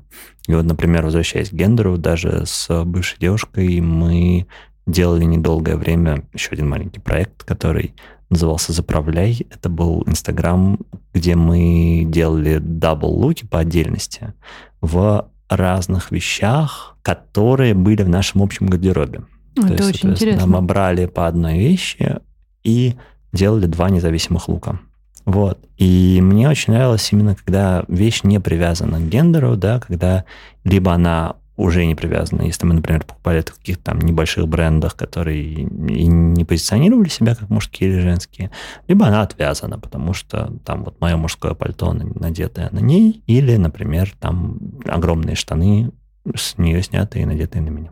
Ну вот, кстати, в обраточку это работает с трудом, потому что все равно есть разница и в размерах. Э, Ну, настоящих гендерно-нейтральных брендов, Ну вот легкий, я бы сказала, лё- нет. когда, как- когда имеет место легкий оверсайз и такие штучки, а, это на самом деле не так сложно, как оказалось. То есть, да, ну, а плюс это, наверное, еще связано с тем, что мы по комплекции все-таки вот были не так далеки. Потому важно. что если мы говорим про огромных мальчиков и маленьких девочек или наоборот, это, наверное, работает по-другому. У меня мой мужчина, ну я не скажу, что он супер огромный, но он ходит э, в зал гораздо дольше меня. Поэтому, да, из моего гардероба в его это исключено совершенно. Я на последнее первое свидание э, so far в своей жизни пошла в худи. Вот тут-то мы опять грязные секреты к концу выпуска. Потому что, ну, во-первых, пе- первые свидания в моей голове мужчина еще ничего не заслужил. Ну, в том смысле, что, типа, знаешь, э, одеваться в платье роковухи на первое свидание — это перебор для меня. Э, Не заслужил в том смысле, что, ну, типа, э, когда потом уже мы стали ходить в рестораны как пара, вот там я отрывалась. Но а сначала, типа, это даже... Ну, вы просто вышли на кофе с чуваком, которого ты не знаешь. и Как бы я вообще не вижу повода для... Наряжаться, Наряжаться, да. да. Ничего, ничего веселого в этом, ничего праздничного. Согласен. Но это очень похоже на мой расклад, примерно то, что я говорил, просто я Просто не не падаю Да. худи, да, ну, как бы. В целом, мне кажется, что как раз вот в худи это, это буквально какая-то история из мемов про то, что я приехал на свидание на шестерке и повез в Макдональдс, э, чтобы не показывать ей свои Ламборгини и не вести на частном самолете Монте-Карло, потому что не хочу, чтобы она встречалась со мной за деньги. Вот. Ну, то есть здесь как бы, ну, дело не в деньгах, но в том, что вот you don't deserve me at my, как в мемах пишут, да, а, если ты, значит, не готов меня принимать в худи. Ну, нет, я так настолько людей унижать не готов, чтобы в худи перед ними появляться. Ну, вообще-то, мой мужчина просто как раз из тех, кто любит худи. Мне а, кажется, то есть это... ты, по сути, попала Я абсолютно, в да. привлекающий фактор. И... А ты знала об этом или ты просто Вообще нет. угадала так хорошо? Да нет, я вообще не угадывала. Ну, то есть, э, не знаю, как-то... Просто шел дождь. И типа я надела, что надела. А, Вот. А тогда я... Вообще мы одна из тех пар, про которые есть такая категория женщин, которые работают с одеждой, и они прямо от всей души страдают, когда им достается какой-то нормкорный мужик. А, ну или так там- ублюдские шорты, да, это же наш любимый вот оно, да. И вот я должна сказать, что я из противоположного лагеря. Меня это совершенно не парит. И для меня, ну, это отдельный человек со своим гардеробом. Он носит то, что ему удобно. С чего бы вдруг я ему должна указывать, что ему нужно снять его ублюдские шорты. Ну, тебе просто Если есть с кем поотрываться в других отношениях. Если он спрашивает, нравится ли мне, я говорю правду. Но в целом мне вообще меня не парит, даже если мы как-то одеты типа супер мисс-мэчд, в том смысле, что я в вечернем платье с э, шлейфом, который несут маленькие карлики, а он в ублюдских шортах. Ну, как бы, да и похер. Ну ладно, зато ты знаешь, с кем идти на Black Tie мероприятие. Кстати, да, у него нет блэк и он со мной не пойдет, так что... Слушай, а мне знаешь еще, что из всего этого стало интересно? То есть э, вроде как за последнее время такой дискурс поднялся, что вот эта зависимость и быть needy, emotional needy, и все вот это, и что женщины все хотят отношений, вроде как это все уже опровергли, и это все больше не в моде, но при этом мы рассуждаем о том, что мужчинам все равно нужны те женщины, которых можно под себя подня- под- подмять, которые менее независимы и так далее. Как, как это работает? Слушай, ну я не буду говорить за всех мужчин, я говорю только за тех мужчин, которые, как я говорил, уже боятся селин. Просто мне казалось, что Мне это... кажется, это новый, новый термин для словарей. Да, мне казалось, что за, ну просто статистически за выборка моих э, бесед привела к такому выводу, не более того. Я не утверждаю, что все мужчины мечтают подмять и, под, и поднять, но здесь, наверное, просто, ну, опять же, мы, в принципе, живем в мире какой-то такой холодной гражданской войны, мне кажется, последние годы, потому что в целом те, кто условно называют себя традиционалистами, да, давай не будем вот реально пользоваться этим словом, потому что я вообще считаю, что это не традиционализм, это, не, это просто консервативность, это как бы немножко разные вещи на угу. самом деле. Вот, потому что традиционные ценности, как мы все знаем, это конструкт, который создается выгодоприобретателями из эпохи в эпоху из, любо, из любого говна и палок, палок да, да, которые были. Вот, а здесь мы скорее говорим про то, что а вторая половина, да, вот этих вот как бы не, не традиционалистов, ну, как, опять же, условно их называют там свободомыслящими, современными, неважно кем. Волк, либерастами. Волк, либерастами, да. Вот. Это люди, которые как бы уже вот рушат эти все гендерные нормы там и прочее. Вот, традиционные институты и т.п.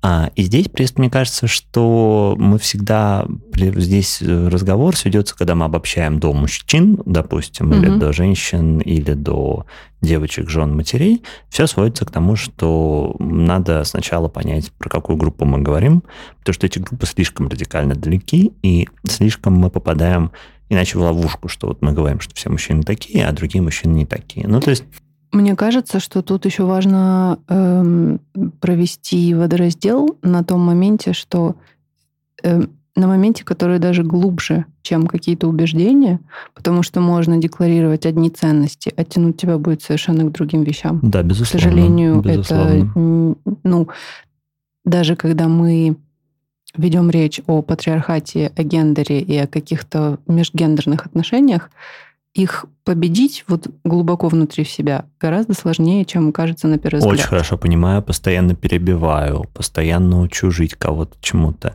А у меня просто вечная проблема, честно, тоже каминг потому что я знаю очень хорошо, какие паттерны я делаю абсолютно по-мужиковатому, и как они мне не нравятся, но я знаю, что это штука, которая супер глубоко сидит. То есть я многие вещи, которые я делаю там, ну, условно, в отношениях там и прочих, да, то есть вот абсолютно там профем соевое что-то там подставить, что хочешь, вот.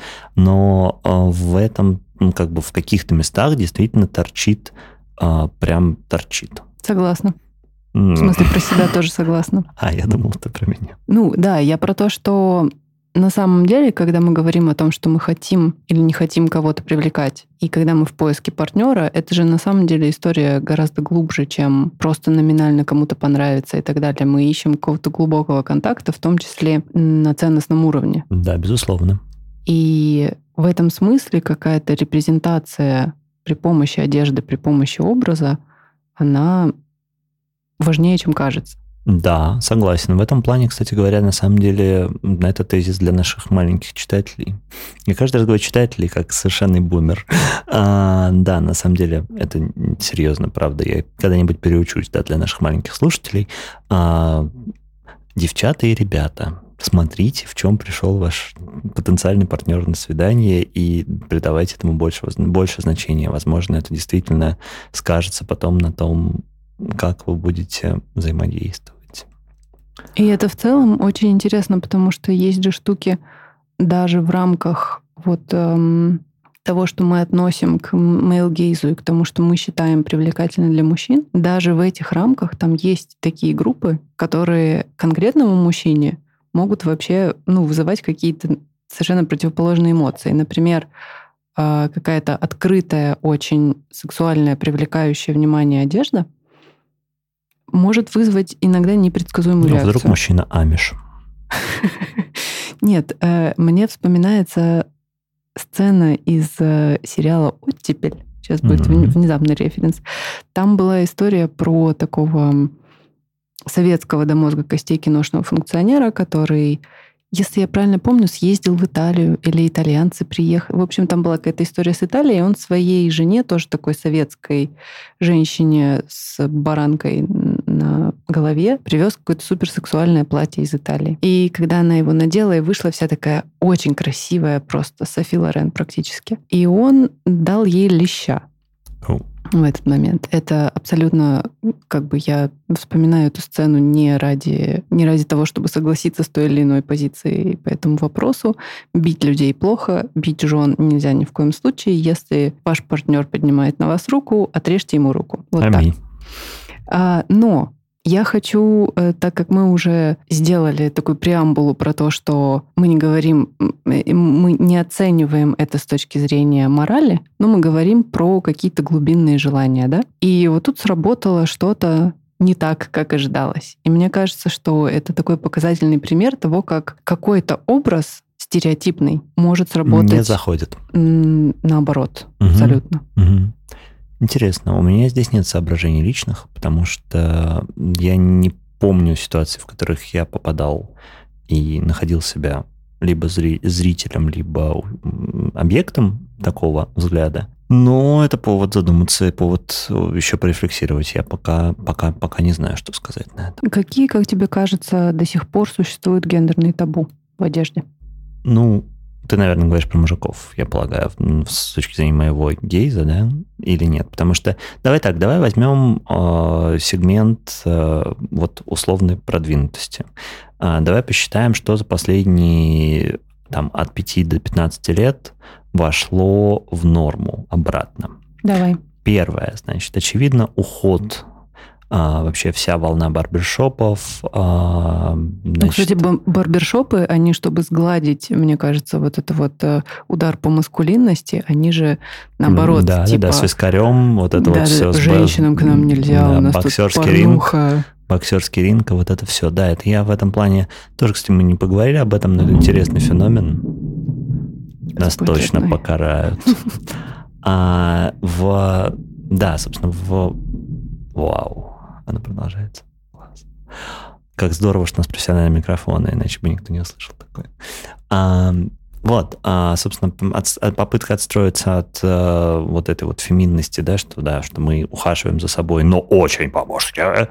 А здесь э, круто, на самом деле интересно, что если хорошую идею можно продать так э, спорно, то лучше пусть продается, я считаю. То есть, как бы я считаю, что ухоженные мужчины лучше, чем неухоженные мужчины в любом случае.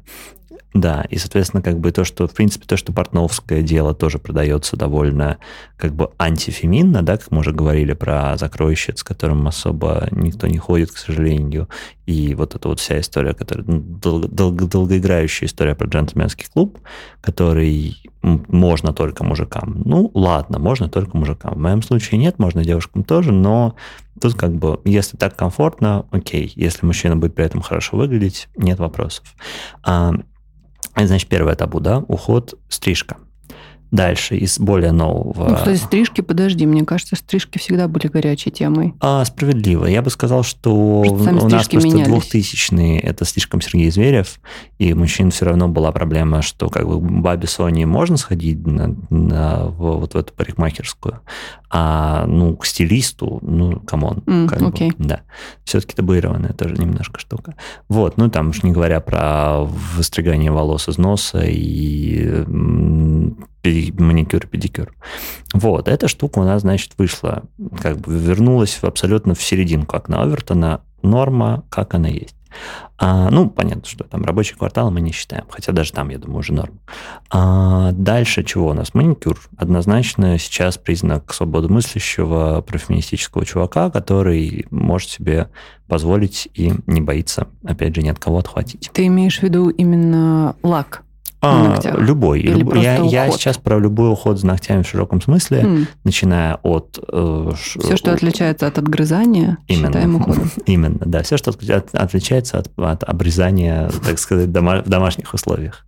Вот. А если человек идет в салон, если человек делает там сначала уходовый, а потом, может быть, какие-нибудь фитюльчики там нарисует, это все однозначно как бы сейчас у нас на, на переднем краю дестигматизировано. А юбка пока нет. Пока это все еще трансгрессия довольно сильная, потому что, как бы, да, есть килт. Есть мужская юбка, которая... Килл секси. Ну, кого ты спрашиваешь? Не, я ж- не спрашиваю, я утверждаю.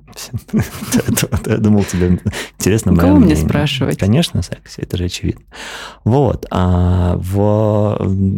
Если ты очень много раз пояснишь всем вокруг, покажешь на себя пальцем и поднимешь, значит, там, с одной стороны, с другой, и скажешь, вот это килт, это килт, это килт, это не юбка, это килт, тогда, может быть, пацаны поймут. В остальном м, проблематичная фигня. То есть, на мой взгляд, это еще пока не, Можно не скакнуло. поднять так килт. Конечно, это обязательно. Это, мне кажется, важная часть. Они испугаются и заплачут. Важная часть килта, в принципе, как явление. Вот, все еще считаю, что вещь, за которую приходится пояснять. А, чего у нас еще? Make. Make ситуативно. То есть зависит очень сильно от... от э, если я думаю, что если это не queer-friendly, а, или не рок-концерт, как раз, как ни странно, потому что Слушай. рок, опять же, нам дал вот эту вот диффузию. Мне кажется, у тебя bias против юбок сейчас случился. Если есть компания, в которой за юбку надо пояснять, то там за макияж тебя просто отпиздят сразу, не дадут ничего пояснить. Вот я не согласен, потому что рокеров, которые носят макияж, много. Разве это не те же люди, которые любят тартан? М, Иногда пересекается, иногда не пересекается. Я Окей. все еще считаю, что ну, консервативный мейк, так скажем, да, который как бы не, не является трансвеститским, да, не является именно Мгм. стилизованным под женский, это все, это, это тоже чуть-чуть, это где-то, наверное, чуть дальше от нормы, чем э, маникюр, но чуть ближе, чем юбка, хотя где-то там примерно рядом, я с тобой соглашусь. А, так, а, стрижка, бритье волос, груди, абсолютно. Сейчас, я считаю, уже э, ну, так, почти нормализовалось. Оно, Да, мне кажется, что на самом деле, э, э, я скажу по своему опыту с мужчинами, с которыми я встречалась, они все практически каким-то образом укорачивали волосы на груди, просто потому что им Шок. было жарко. шок. Понимаешь? Это Ой, не, я, не ради я красоты очень там хорошо или чего-то. понимаю, о чем ты говоришь. Возможно, наши читатели теперь тоже, которые в Телеграме подписаны и видели несколько выпусков назад фотографию. Вот, но я совершенно при этом не разделяю. То есть мне никогда не доводилось даже думать об этом, если честно. О том, чтобы Относительно удалить себя, волосы. да. М, Да. Окей. Да. Вот. А, так, далее. Что еще? Какие, а какие вообще еще могут быть табу? Не знаю. Хождение в публичной бане? Я хотела Никогда еще, знаешь, тебе, чтобы предложить э, короткий э, блиц «да нет» по поводу гендерных штук. Я у тебя буду спрашивать про женщин, ты у меня про мужчин. А, Тебе лично нравится или нет? Типа, Я понял. Давай попробуем. нет? Давай попробуем. Я не готов, но тем веселее. у женщин э, небритые ноги. Нормально. Никак. Окей. А у мужчин проколотые соски. Да, в целом хорошо, я бы сказала, но оно все равно как-то стере- стереотипизировано немножко в голове. То есть ты как будто бы прицепом делаешь какие-то еще выводы об этом Какие человеке. выводы делаешь об этом человеке? Какая-то свобода нравов, что ли? Звучит ну, типа, как он, он неплохой знает, прицеп. что такое кунилингус, например. О, наверняка. Окей. Да. Ам, лысая голова. Спокойно. Я не знаю, видимо, у меня все ответы будут такими. Ну, довольно привлекательно, потому что это интересно, это что-то другое. Мгм. Крашеные волосы. Зависит от того, в какой цвет. Ну, в безумные цвета, допустим, такие, типа безу... м, миллениальско-зумерские, м, бирюзовый, розовый. Мне в целом ок, но мне кажется, это не моя возрастная категория. То есть только седые, да? Других вариантов нет. Не, я просто помню еще в 2000 А, представляешь, было ублюдское это милирование такое. О, господи, боже мой, ты сейчас раскрыла страшное воспоминание. Я себя просто представил как раз мужчину за 50 с седыми волосами, который покрасился в бирюзовый. Хм, Кажется, Интересный интересно. образ. Твой вопрос? Ультра-мини. Ам, не знаю, на живом человеке вне а, мероприятия какого-то свободомыслящего характера с трудом себя представляю, честно говоря. Ну, то есть я как бы повседневно, повседневно девушка, которая так, так одевается, ну, просто мне в голову она не приходит. Приди ко мне в личку, если вдруг такая хочешь поделиться. Так, очень полный мужчина. Скорее нет. Мне кажется, что это просто... Я как человек, который 4 дня в неделю отвисает э, в спортзале, у нас будет слишком большая разность интересов. Понимаю. Эм, ходить без лифчика. Всегда. Я считаю, что это вообще как раз, ну, то есть вещь, которая а, для меня однозначно, это то, что, перес- ну, мне кажется, пересекаются мои партнерки э, в последнего времени. М, Оставим это за кадром. А, очевидно, если у тебя вот внутри себя есть какое-то предубеждение перед снятием лифчика, ну, при наличии какого-то верхнего слоя, то мы, нам, скорее всего, будет сложновато. Ну, Хм. то есть это просто потому, что это действительно, мне кажется, сильно про прошивку гораздо большей степени, чем про реальный комфорт, потому что реально, ну, все девушки, по крайней мере, с кем я разговаривал, опять же, тут ты можешь со мной поспорить, а, утверждают, что это комфортнее. За исключением редких случаев, когда грудь слишком большого размера. У меня грудь не слишком большого размера, но я практически всегда ношу какое-то белье. Это не обязательно лифчик, иногда это топ, но э, это привлекает очень много внимания. М, принято. Это тоже вопрос комфорта в том смысле, Ну, что... В каком-то находишься в обстановке, конечно. Ну, тоже. когда ты просто идешь по улице, и как бы происходит wiggle-wiggle. Мгм.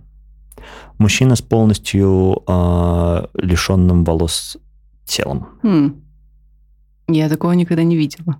Сложно ответить. Но при этом ты говорила, что почти все твои партнеры ухаживали за волосами на груди. Не-не, я не говорила, что они ухаживали. Они просто, типа, брали триммер и убирали кусты, А, потому что им было ага. очень жарко. Все, я тебя понял. Типа, если человек заморачивается и ходит на эпиляцию всего тела, Мгм.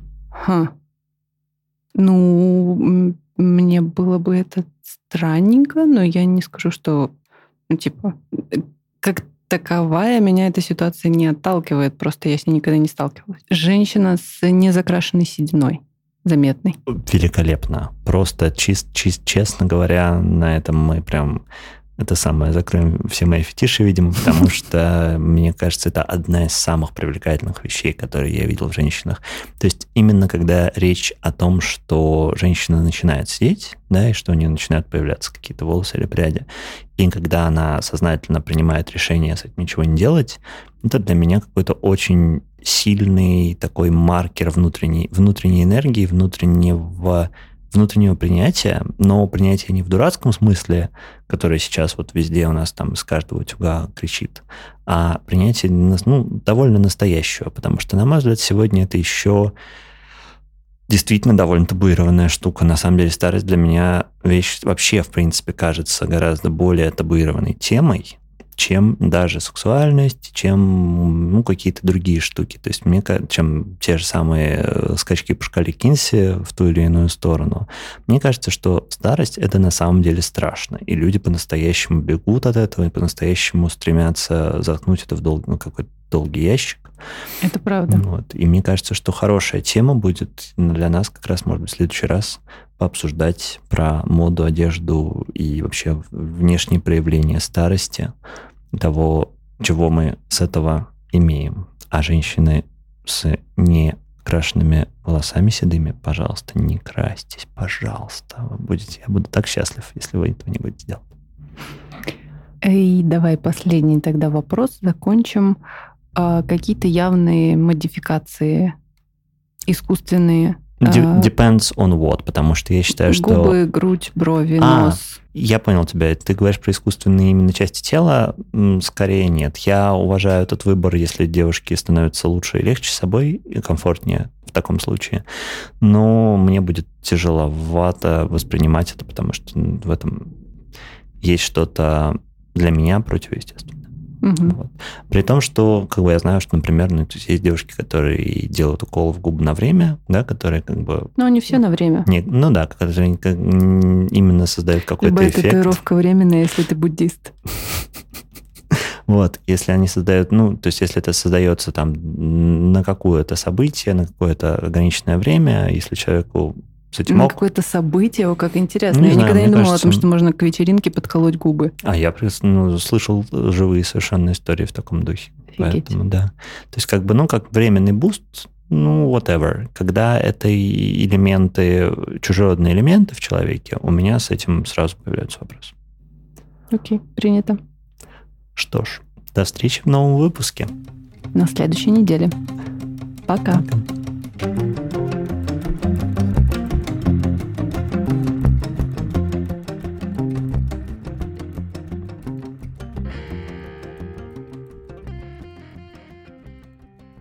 А, и Это можно в блуперы.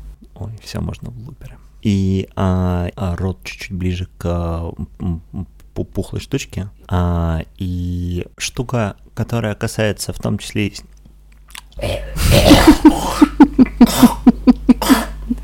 Колум! и а, а, и и а, а, и и а, а, あい。